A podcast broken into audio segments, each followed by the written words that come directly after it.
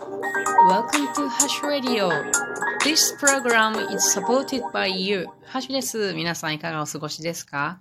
私は今日はね、家でね、ずっと明日の準備をしておりましたよ。明日というのは森のお話会2回目なんですね。なのでね、まだまだやることがあったので、えー、やっておりましたが、なんとか一段落落ち着いたところでちょっとホッとしておりまして、今夜はちょっとね、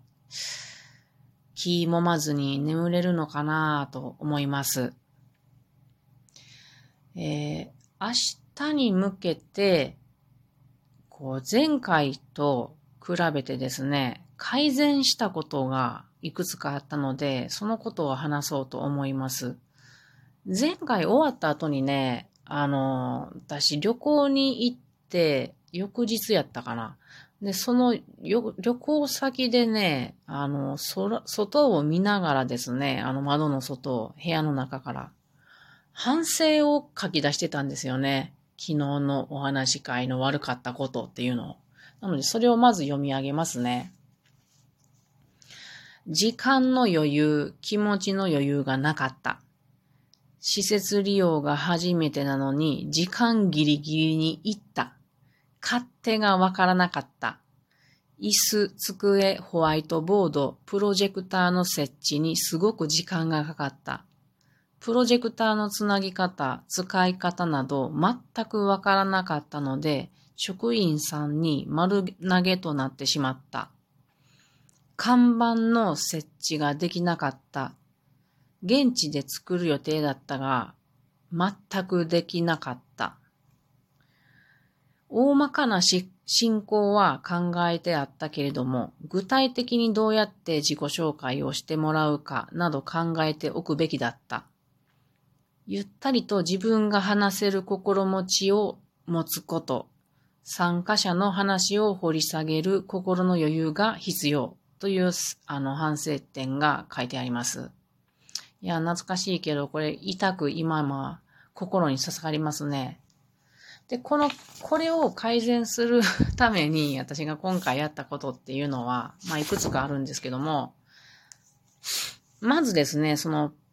すごく時間と、あと私の心を奪った、あ、奪った、心の余裕を奪ったプレゼンの準備ですね。プレゼンの準備と、あとプロジェクターを使うっていうことを今回はやめました。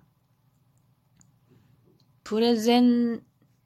を作れるようになる技術力は、あの、うん、生み出せないけれども、それやる時間と労力あったら他のことに使った方が断然いいと今回は思ってまあ普段からパソコンを使うようにしたらもうちょっと良くなってくるとは思うんですけどもね。その代わりに紙で資料を作りました。で、これもパソコンでやろうとしたんですけど、やっぱりパソコンの能力がゼロなので、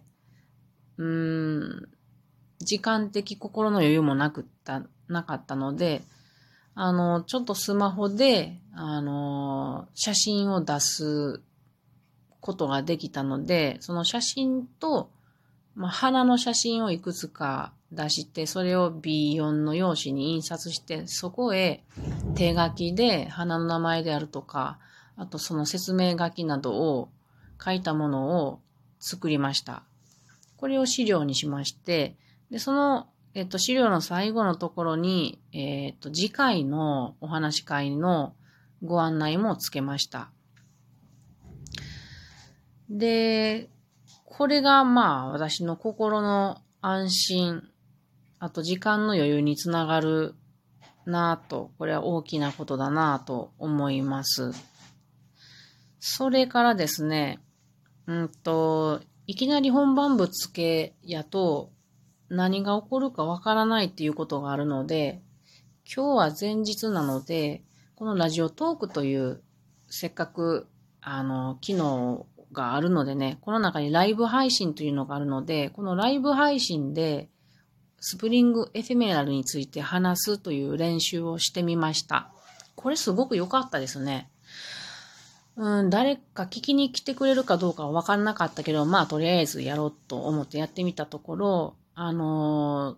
ー、ラジオトーカーの、えー、きなささんとかね、じゅんさんとかね、めぐぺさん、この方たちは普段から交流がある方なんですけども、この方たちが聞いてくださりました。あと、初めて聞いてくださったリリさんという方も来てくださって、コメントをたくさんいただいてね、すごくありがたかったですね。で、なんかこういう風にやっていけばいいのかという感じがつかめたんで、これもすごく大きな安心につながっています。で、私の知らない植物とかも、スプリングエフェメラルのね、そんなんも教えてもらったりして、やっぱいいなと思いましたね。あと、リリさんという方は、あの、片く、片栗の話をしたときに、片栗を食べると美味しいよっておっしゃったんですね。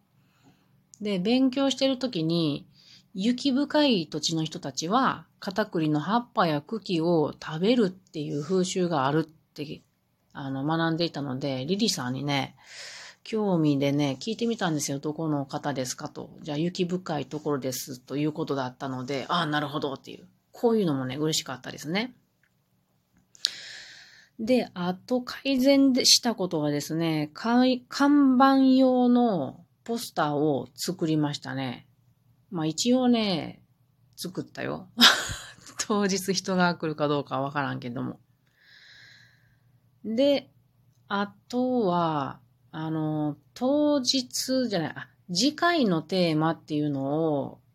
まあ一応ね、次回3月の末ですけど、それを桜にしようと思ってるんですよね、時期的なもので。で、これも一応自分的には桜と